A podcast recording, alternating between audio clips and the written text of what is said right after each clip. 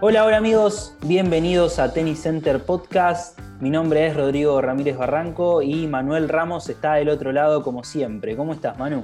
Hola Rodrigo, ¿cómo estás? Eh, y bueno, hoy traemos un eh, episodio, un nuevo episodio con un tema poco tratado, un tema interesante y que por ahí a mucha gente que esté en el país, a muchos tenistas jóvenes le puede servir. Así es, vamos a hablar sobre tenis universitario en Estados Unidos, algo que se habla mucho en estos últimos años. Hay bastante información, pero desde nuestro lado queremos como resumir todo, como condensar todo para que aquel que esté interesado en el tema tenga en profundidad todo lo que se necesita y cómo es jugar al tenis universitario en Estados Unidos creo que es un mercado muy importante para que un jugador se desarrolle y por ahí es como vos decís que por ahí no hay tanta información acá sobre lo que se puede lograr y lo que el nivel, ¿no? Eh, y todas las cosas que te puede brindar Estados Unidos para dar tus primeros pasos e insertarte como profesional. Exacto. Hay acá en Sudamérica por lo menos tenemos esta cuestión, ¿no? Con el tenis cuando hay un chico joven que quiere insertarse en el profesionalismo, eh, en Sudamérica tenemos creo que el chip, ¿no? De ser solo jugador profesional, pero también existen estas opciones, estas alternativas para jugar al tenis y al mismo tiempo tener una carrera universitaria, que me parece que es una opción buenísima y que no, no dejas tu sueño capaz de ser tenista profesional si eso es lo que querés en un futuro. Y me parece que algo muy importante que ha cambiado en los últimos años es que la carrera del tenista es cada vez se alarga un poquito más, ¿no? En cuanto a duración de años. Entonces por ahí no hay que tenerle miedo a insertarte en el circuito profesional con un poco más avanzada de edad, ya estando por ahí más preparado. Totalmente. Bueno, hablemos, ¿no, Manu, de cómo es el tenis universitario en Estados Unidos. ¿Qué, ¿En qué liga se juega? ¿Cómo se juega? ¿Qué, ¿Cómo es la competencia? A ver, hay diferencias, como suele pasar con los deportes en Estados Unidos, con muchos deportes y también en distintos escalafones eh, dentro de Estados Unidos, hay diferencias con lo que suele pasar. Tenemos dos divisiones o dos ligas que serían las más importantes, que son la NCAA, que a su vez tiene tres divisiones dentro de sí, y la NAIA, N-A-I-A. Y bueno, esos son, esas dos divisiones son las que reúnen a más cantidad eh, ¿no? de jugadores. Y a su vez, bueno, se juegan torneos a lo largo del año donde se enfrentan las distintas eh, universidades. Cada equipo más o menos tiene entre 8 y 14 jugadores. Y lo que se hace es, eh, se juegan eh, partidos de dobles y de singles. Se juegan primero tres dobles y después seis singles. Hasta ahí más o menos. Serían como las, las antiguas series de Copa Davis, pero obviamente con más partidos. Claro. Y hasta acá es algo más o menos normal. Lo que viene un poco de diferenciación por ahí es en el sentido de que, primero que nada, eh, los jugadores obviamente están rankeados para determinar los enfrentamientos y todo eso. Acá hay dos salvedades. Uno, que el ranking es en base al rival que vos enfrentás. Si vos enfrentás a un rival de mayor ranking, vos vas a sumar más puntos que si enfrentás a un rival de menos ranking. O sea, acá no depende de un torneo, que tal torneo entrega tantos puntos, que tal otro tantos puntos, no. Le tenés que ganar a los buenos. Exactamente. Al ranking, vos lo que dicen, por lo menos allá en Estados Unidos, es que los entrenadores, que son justamente los que dirigen a las, a las universidades, a los equipos universitarios, tienen que prestarle bien atención a cómo arman el calendario, justamente para que sus jugadores se puedan enfrentar a otros jugadores que le permitan subir en el ranking. Porque por ahí, si vos siempre enfrentás a un jugador de eh, ranking muy bajo, muy bajo, muy bajo, no sumás, sumás muy poco. Y otra diferencia es que, bueno, en el armado de, las rivalidades obviamente se hacen, a ver, tenés en los dobles, tenés tres equipos que juegan, además hay una pareja de dobles suplentes, y en los singles quedan dos jugadores como suplentes, o sea, juegan seis jugadores. Y lo que sucede es que el entrenador decide cuál es el, sería el preclasificado uno de su equipo, el 2, el 3 y así sucesivamente. Y, así, de esa manera, si lo hacen de esa manera, también pueden aprovecharlo, ¿no? Según a, su conveniencia. Digo, capaz el jugador que es, que es el mejor del equipo lo podés poner de 2, de 3, de 4 y capaz tenés mayor ventaja, ¿no? En un partido. ¿Se puede hacer eso? A ver, se puede, jugar, se puede jugar con eso un poco, pero hasta ahí nomás. Eh, los entrenadores tienen cierta eh, libertad, ¿no? Se podría decir. Pero el tema es que vos no podés poner al que sería tu, según juego, ¿no? Según nivel, según partidos ganados, al que sería tu octavo jugador, no lo puedes poner como primero. ¿Por qué? Porque el tema es que la planilla que vos presentás, eh, definiendo quién va a jugar contra quién, tiene que ser aprobada por el entrenador de la otra universidad. Entonces, si el entrenador de la otra universidad se da cuenta que vos mandaste al octavo como primero, te va a decir, no, así no funciona esto. Viste que nosotros tenemos esa viveza internalizada, ¿no? Y allá en Estados Unidos no, no, no, se puede. O te lo tiene que aceptar el rival. Claro, es, hasta es medio raro, ¿no? Que te lo tenga que aceptar el rival, porque por ahí te dice, no, te lo niego siempre, siempre, siempre, y cuando llegas a un consenso, ¿no? Pero bueno, más o menos, siguiendo con un poco de lógica, vos podés modificar un poco las, las posiciones, pero no puede ser algo obvio. Claro, exacto. Y bueno, cuando comienzan los enfrentamientos, primero se juegan los tres dobles. Sí o sí, primero van los dobles. Lo que sucede es lo siguiente. El que, eh, la universidad que gana dos dobles gana un punto. ¿Sí? Ahora, suponete que se están, ya la X universidad ganó los dos dobles y el tercer dobles está llevando más tiempo. Las universidades pueden decir, listo, este partido no se juega más porque ya ganó una, o se puede seguir el partido hasta que termine. Eso queda libre. Entonces, la universidad ah, que gana dos partidos de dobles suma un punto. Después se juegan al mismo tiempo, como pasa con los dobles, los seis singles. Y es lo mismo con los dobles. El que, la universidad que gana cuatro singles gana, y a su vez, eh, si hay dos otros singles que están llevando más tiempo, pero ya está definida la serie para uno que ganó, pueden decidir cortarlos o seguir porque por ahí quieren agarrar ritmo, porque se quieren medir, por la decisión que sea. Exacto. Mirá qué interesante, qué interesante. Ah, una salvedad, ¿no? Algo para aclarar, es que no todas las universidades en las que se puede jugar, ¿no? Jugar y estudiar al mismo tiempo, obviamente, eh, son iguales. Estados Unidos y las universidades que forman parte de estas ligas, tenés dos opciones. Son universidades de cuatro años, donde hay un programa que vos estudiás durante cuatro años y competís durante cuatro años, o también están lo que son las junior o community colleges, que son de dos años, que eso es una liga un poco menor y son colleges donde vos después podés acceder a otra universidad de cuatro años. Eh, esas, tenés esas dos opciones que, bueno, muchos jugadores de todos los deportes, no solo del tenis, a veces se plantean empezar primero en una junior y después pasar a, a college. Pero, Manu, ¿sabes qué? Como nosotros no somos jugadores universitarios, ni tenemos experiencia en el tenis universitario en Estados Unidos, eh, hablamos con dos chicos argentinos que de primera mano nos contaron cómo es eh, esa experiencia del tenis universitario. Claro, porque nosotros podemos decir todos los datos, todo lo técnico, todo lo que podés saber. Una persona sentada en la computadora investiga un rato y lo podés saber, pero justamente la experiencia de primera mano y lo que sentís y cómo se desarrolla todo allá, no lo podemos transmitir. Exacto, por eso para los que están escuchando, queremos que escuchen la voz de estos chicos, dos chicos que tuvieron muy buena carrera en juniors argentinos. Uno de ellos es Franco Capalvo, capaz lo habrán escuchado, tuvo un buen paso por juniors eh, jugó Roland Garros Jr., Wimbledon Jr., el US Open, eh, llegó a ser 15 del mundo en el circuito ITF Junior y hoy en día juega para la Universidad de Utah. Y el otro caso es de Valentino Caratini, que también tuvo un buen recorrido en Junior, llegó a ser 74 del mundo y ahora juega para Georgia Gwinnett College. Espero haberlo dicho bien, si no, Valentino, te pido mil disculpas cuando escuches esto. Entonces, Manu, ¿qué te parece si escuchamos a Franco Capalo y a Valentino Caratini que nos cuenten por qué decidieron ¿no? irse a, la universidad para jugar al tenis, no dejar el tenis y seguir estudiando. ¿Te parece? Dale, vamos a escucharlos.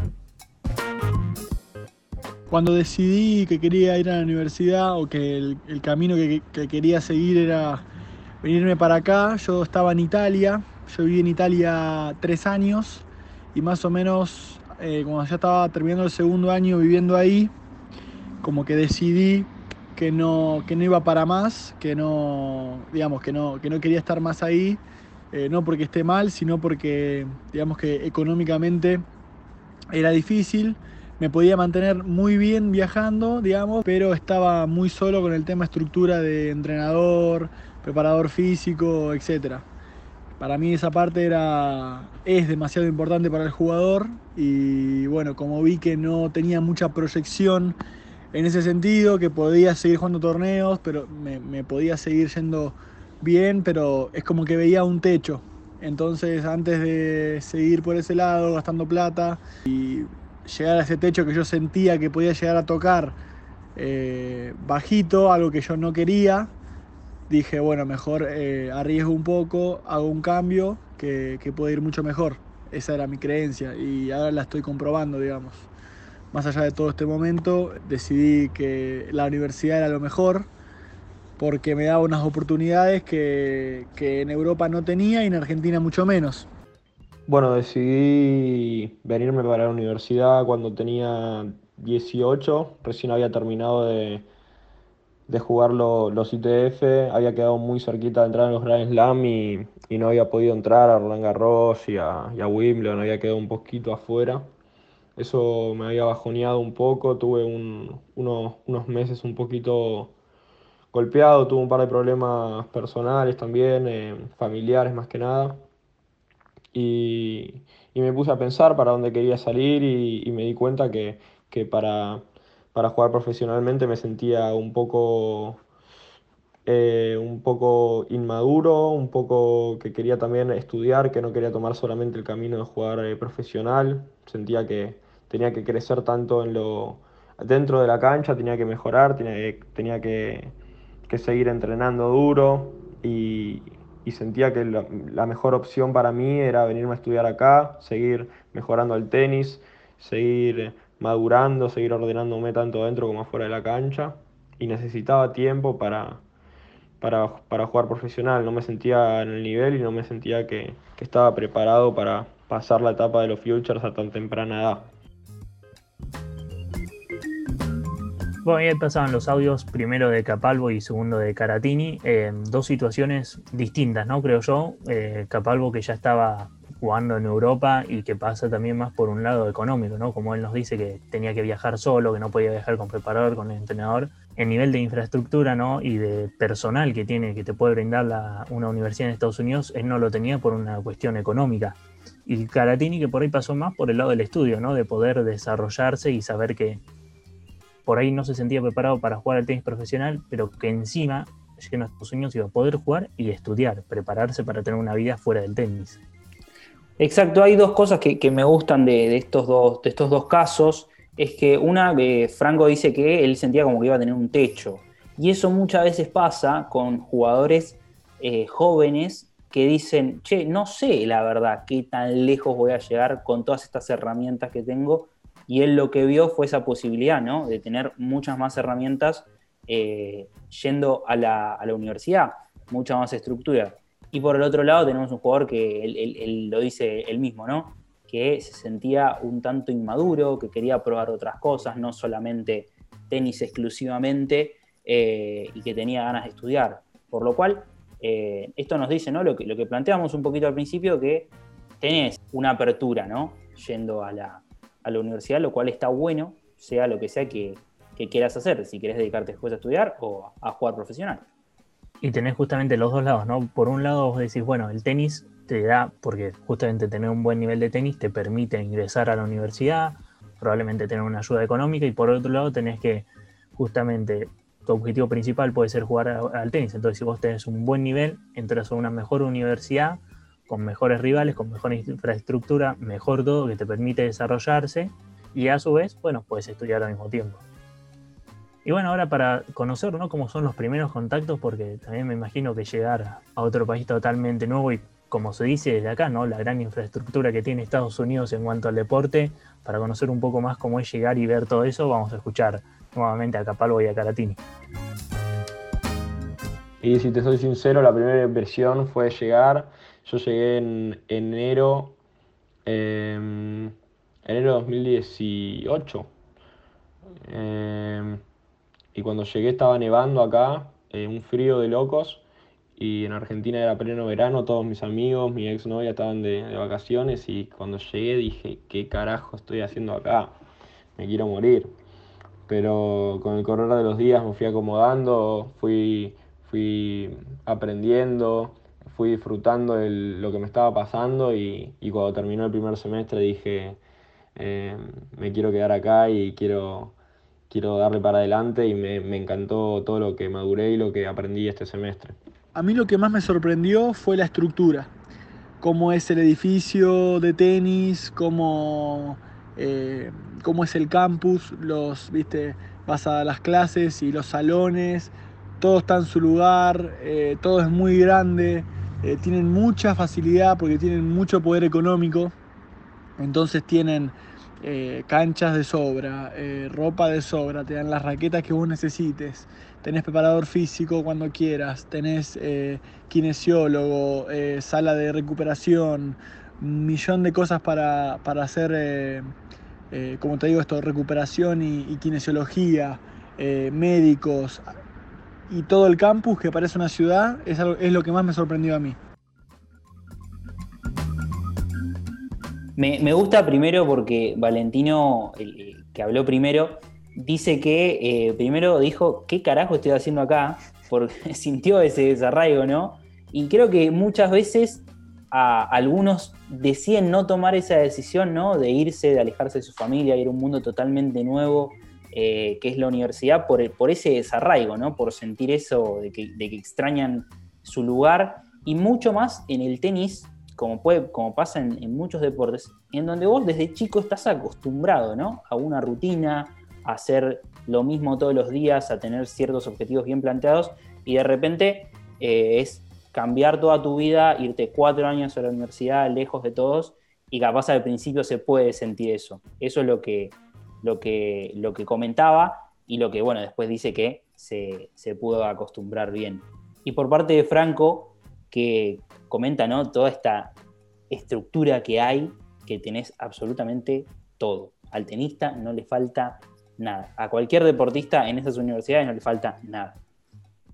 Y ahí está la clave, ahí está o sea, eh, como decíamos, hay distintas visiones. Si vos vas a querer estudiar y a su vez jugar al tenis como algo secundario, vas a poder hacerlo, pero si vos querés desarrollarte como profesional en el tenis, te viene la oportunidad que, que es increíble, que vos puedas ir a un lugar y que tengas todas las facilidades que, él remarca y que, puedas acceder, ¿no? Porque eso es justamente la limitación que él tenía en Italia y por eso decidió dar el cambio de rumbo.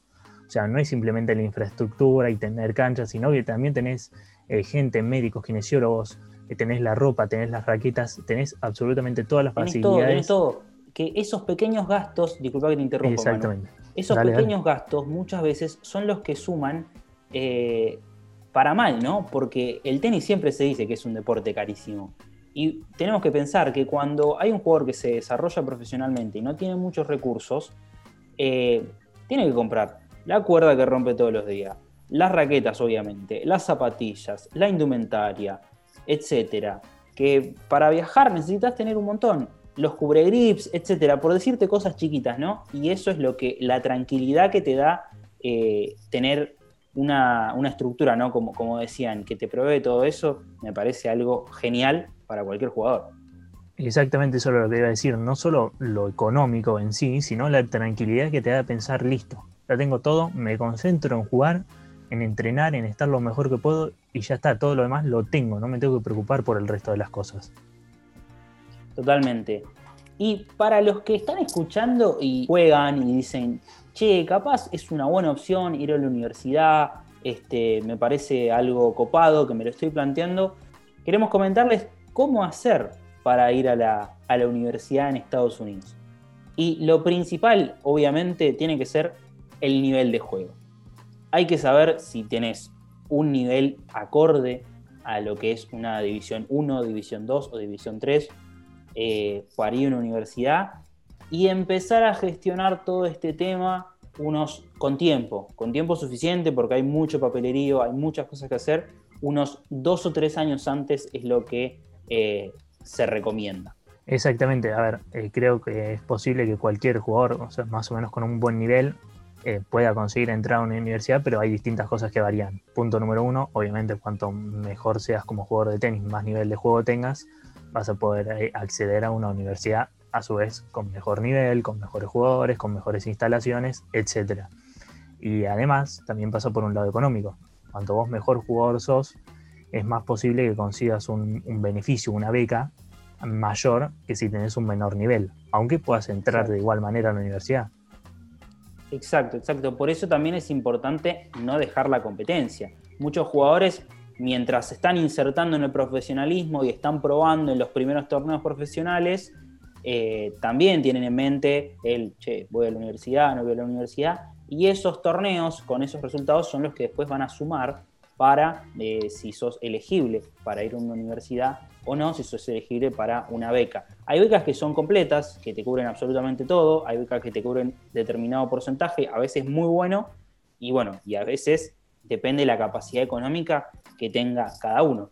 Pero escuchemos, ¿no? De primera mano, cómo es y qué tuvieron que hacer estos chicos argentinos para estar donde están ahora. Para entrar a la universidad tuve que, bueno, primero estudiar inglés eh, unos meses antes. Ya hablaba bien igual, pero tuve que perfeccionarlo un poco. Y tuve que dar dos exámenes, eh, el SAT y el TOEFL. Eh, según la universidad te piden diferentes, diferentes resultados. En mi caso fueron bastante flexibles, no, no eran tan... los, los, resultados que tenían que conseguir no eran tan altos, así que pude entrar tranquilo y me estuve preparando durante unos 2, 3, 4 meses eh, para estos dos exámenes. Em, los, los, rendí y después tuve que empezar a hablar con, con, el coach de la universidad y empezar a transmitir los, todos los papeles y los transcripts para, para entrar a, a, la universidad y ser elegible en, mi división.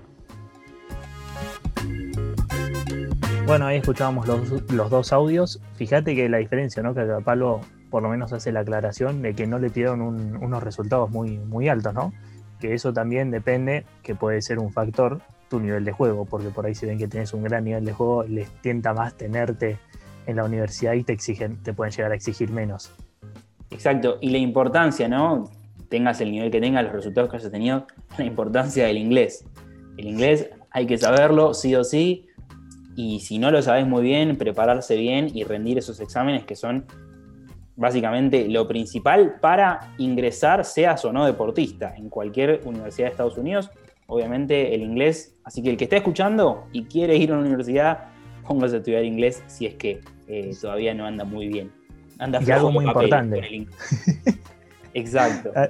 algo muy importante es también que el, resultado que vos tengas en estos exámenes que tenés que dar varía según la universidad. Entonces no es que vos sí o sí vas a, bueno, me tengo que sacar este resultado y listo.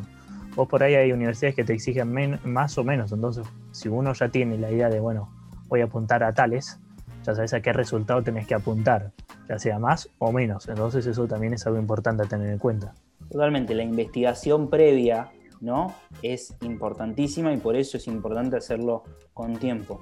Otra cosa importante es eh, preparar los torneos que tengan validez, ¿no? A la hora de que un entrenador de, una universidad quiera reclutar a cierto jugador. Y ya sabemos que los torneos que tienen validez, obviamente, son los ITF, los ahora M15, M25 del ITF World Tour, eh, los torneos COSAT para los juniors, para los que no saben qué es, COSAT es la Confederación Sudamericana de Tenis, que hay torneos juniors que los gestiona la COSAT, son importantes también para los jugadores jóvenes que ya se ven con nivel universitario, y el UTR. ¿Qué es el UTR? El Universal Tennis Rating. No es, no es un ranking, es un rating.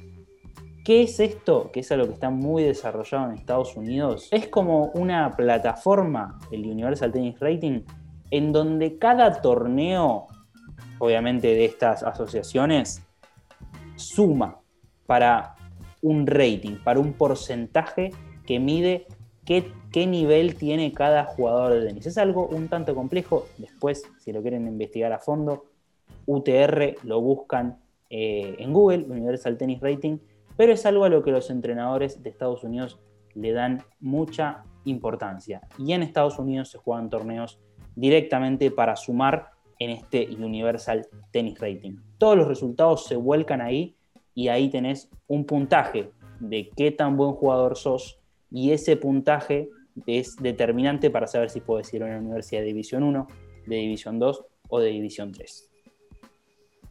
Y la importancia con esto que marcas de siempre, obviamente, ¿no? Siempre que uno se decida con mayor antelación, eh, con más tiempo puede preparar todo esto, estar atento, ya saber en qué torneos participar y dónde desarrollarse, ¿no? Totalmente. Eh, es así, por eso a los que están interesados les recomendamos que lo hagan con mucho tiempo, que investiguen bien, que no se desesperen si la primera oferta les dicen que no, porque hay infinidades de ofertas y hay muchas opciones y la verdad es que es una buena opción como vienen comentando los chicos hasta ahora. Pero, a ver, hay algo que todavía se pregunta mucha gente más en Argentina, es ¿por qué muchos jugadores argentinos, con la cantidad de jugadores profesionales que tuvimos, con el buen tenis que hay en Argentina eh, y toda la historia que tenemos en el deporte, por qué muchos argentinos, buenos jugadores, deciden ir a jugar al, tenis en Estados Unidos? ¿Por qué pensás que pasa esto, Manu? Miren, yo creo que es algo que nombraron un poco por arriba, que es por ahí hasta lo que le pasaba en Europa, el tema de la plata la infraestructura y me parece que del lado de Caratini es más por el lado de poder desarrollarse como persona y poder estudiar y además jugar al tenis, ¿no? Pero me parece que la infraestructura, las comodidades que te da es la clave. Sí, yo siento que el, tenista argentino es un tenista muy sacrificado. Históricamente fue así, ¿eh? Hay una especie de romantización con el esfuerzo del deportista argentino que la pasó mal desde chico, que le faltó la plata, que se va seis meses de su casa y eso tiene que ver con este, la, falta de infraestructura en la región, la falta de torneos, falta de competencias y eso es lo que la universidad allá eh, en Estados Unidos eh, te da otra alternativa, que es la de eh, tener un título académico sin dejar de jugar, sin dejar de hacer lo que, lo que los tenistas quieren hacer. Por eso hay tantos casos, ¿no? nombramos, por ejemplo, Axel Heller, que llegó a la final de Wimbledon Junior, un gran junior Axel Heller que está en la Universidad de Stanford, eh, Lourdes Carlet, que la verdad es que no sé si sigue en la universidad, pero ella estuvo en la universidad. Eh, hay varios casos y, cada vez se dan más. Lo que no hay es chicos argentinos que hayan salido después a, nivel profesional. Claro, bueno, eso también puede pasar eh, por el lado de decidir terminar estudiando y todavía no dar el salto al profesional o directamente de convencerse por ahí de la vida que tienen allá, del estudio que hacen y terminar directamente apostando a lo profesional en cuanto al estudio y no al tenis. Así es. Pero bueno, escuchemos Co y a Valentino que nos cuentan cuáles son los beneficios de ir a estudiar a una universidad norteamericana. Y los beneficios que yo tengo acá, bueno, gracias a, a mi nivel de tenis podemos decir, conseguí una beca que lo que me permite es estudiar totalmente gratis, no tengo que pagar absolutamente nada. Y después me dan eh, la posibilidad, obviamente, de jugar para el equipo y, tampoco no, tengo gastos para eso. Em, juego para la universidad y represento a la universidad los meses que tengo que hacerlo y estudio, estudio mi carrera totalmente gratis. Aparte, eh, me dan un cheque mensual. Eh, esto es diferente en muchas universidades. Algunos te dan un cheque para todo el año, otros, depende de la beca obviamente.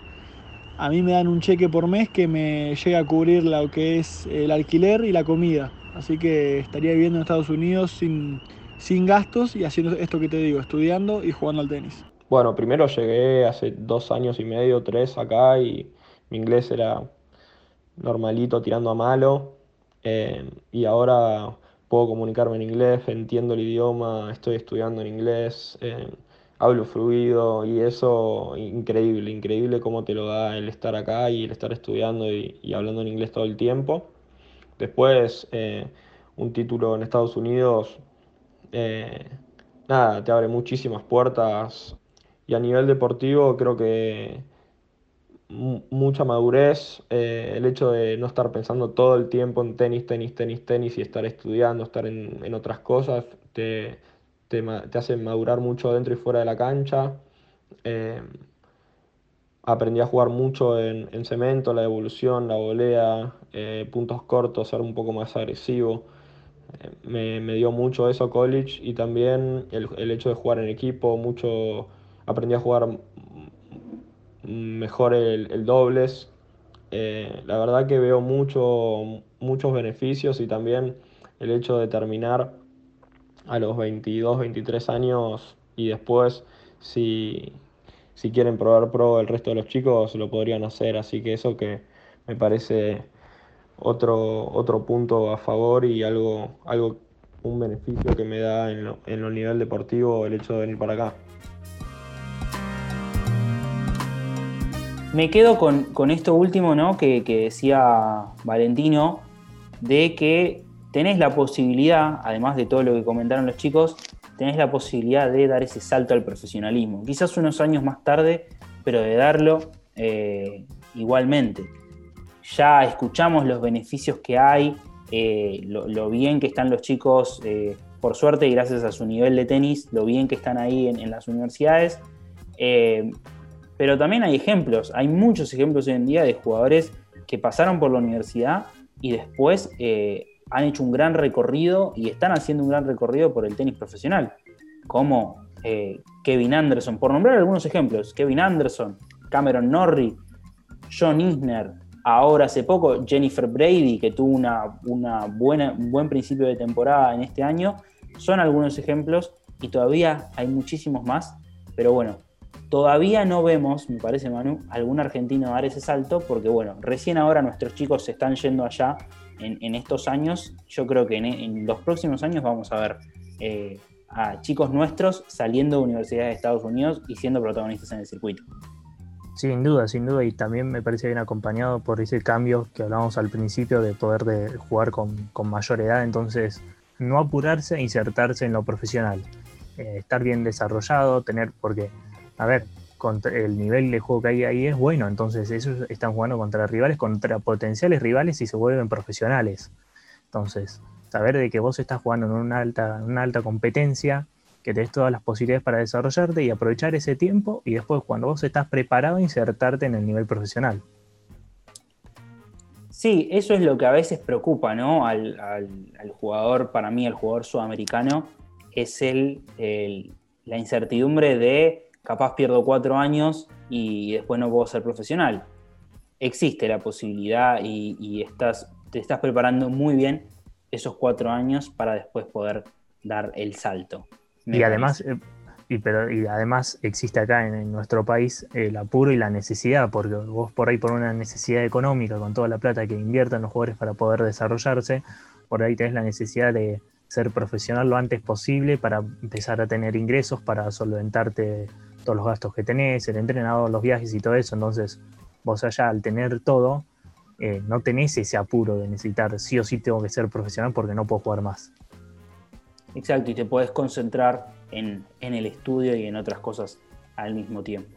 Otra cosa que quiero remarcar, y ya para ir cerrando este capítulo, es los dos caminos. Ya hablamos del el camino de que pueden seguir siendo profesional, pero hay algunos que también deciden seguir con lo que estudiaron, con su título universitario por fuera del tenis.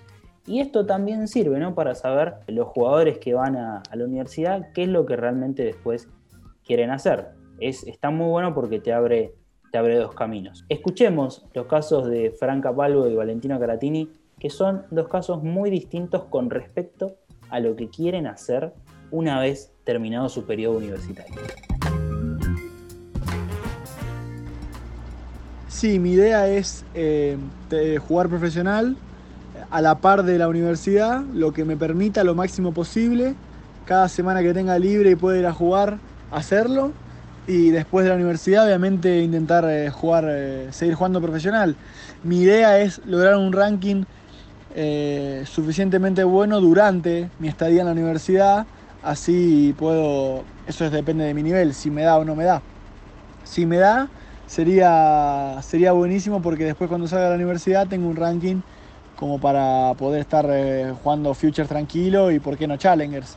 Pero es como, eh, el, el, tenis es muy raro, depende de semanas. Por ahí yo estoy en la universidad, pero me voy a jugar en el verano y tengo 3, 4 semanas increíbles y te das para arriba. O si no, o si no las tenés, te quedás, pero seguís entrenando con la universidad, seguís en, en ritmo. Entonces eh, esto depende de muchas cosas, pero mi primera idea es siempre jugar profesional y de hecho yo me vine a la universidad para poder seguir, eh, digamos, soñando o intentando lograr ese objetivo que es eh, jugar, eh, jugar al tenis profesional y meterme top 100 o, o lo máximo que pueda.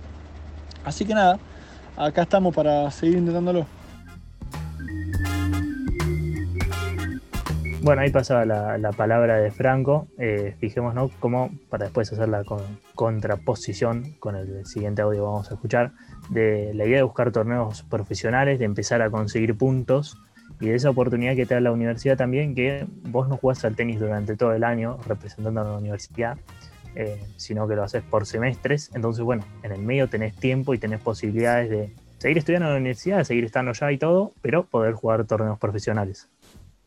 Sí, no dejar de lado lo que él dice, que es su, objetivo de eh, ser jugador profesional y él va ahí a la universidad para eh, tener toda esa estructura y todos los beneficios que hay para posteriormente eh, convertirse en jugador.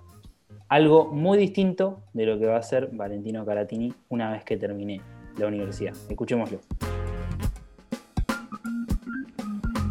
La verdad que no, lo creo porque no, tengo las ganas de, seguir probando. Estoy siendo muy feliz eh, afuera de la cancha, la verdad. Em, y, siento que realmente al tenis le, gané después de estos cuatro años, de estar estudiando acá, me voy a recibir, voy a, irme con, con todos los logros del tenis que estoy teniendo acá y siento que, con todas las amistades, todo lo que aprendí, todos los valores que me dio el tenis, eh, siento que como jugador eh, le gané y, claramente quiero estar cerca del tenis por el resto de mi vida porque es mi pasión y es lo que más me gusta hacer. No sé si como entrenador, eh, abriendo una academia de tenis o no sé, de alguna manera, pero, pero es una pasión que, que no la puedo controlar y que me, me gustaría estar cerca del tenis para toda la vida, pero, pero ya no como jugador profesional o, tirando para ese lado porque siento que, ya no, tengo las, ni las ganas ni, la motivación para, para probar ser profesional. La verdad que afuera de la cancha estoy siendo más feliz que, dejando todo por el tenis cuando, cuando lo hacía de chico que no, me, no lo estaba disfrutando de la misma manera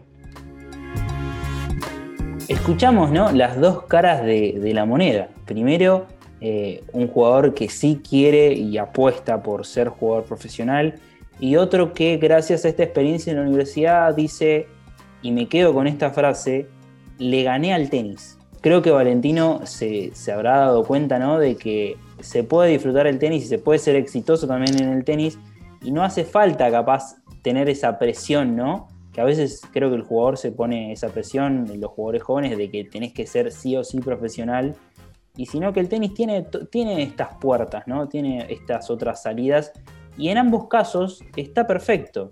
En ambos casos está buenísimo porque cada uno puede hacer con su vida eh, lo que mejor le parece y lo que le hace sentir mejor.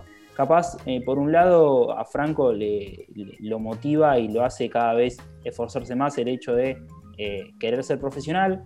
Y después tenemos el otro caso de Valentino que dice, la verdad es que eh, me di cuenta que, no deseo tanto ser profesional, sino que disfruto muchas otras cosas, pero sigue teniendo la misma pasión que, cualquier otro jugador eh, por el deporte. La oportunidad en este caso que te da el tenis para ingresar a la universidad, para estar en Estados Unidos, y aunque vos no seas profesional, vos sabés que podés estudiar que estudias al mismo tiempo. Eh, y entonces, bueno, ahí podés elegir y está perfecto que elija el camino del estudio y de ser profesional en lo que estudia.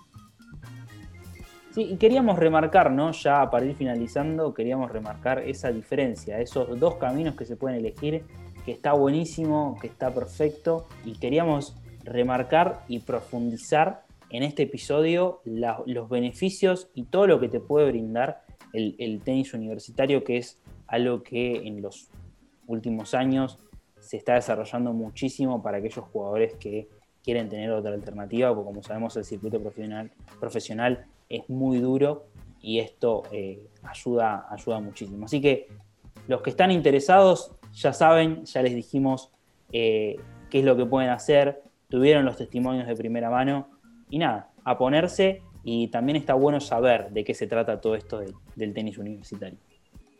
Me parece que eso es muy importante, ¿no? Saber y que sepan todos los chicos que quieren jugar al tenis, que quieren ser profesionales, que es una opción recontra viable, que pueden ir allá, que no, no le tengan miedo por ahí eh, entrar en el mundo profesional un poco más centrados en edad, que no es que se tienen que apurar y hacerlo ya, y bueno, que esto les brinda herramientas espectaculares para desarrollarse como tenista. Exactamente, creo que eso es todo por esta vez. Manu, muchísimas gracias, un placer como siempre y bueno, nos escucharemos la próxima.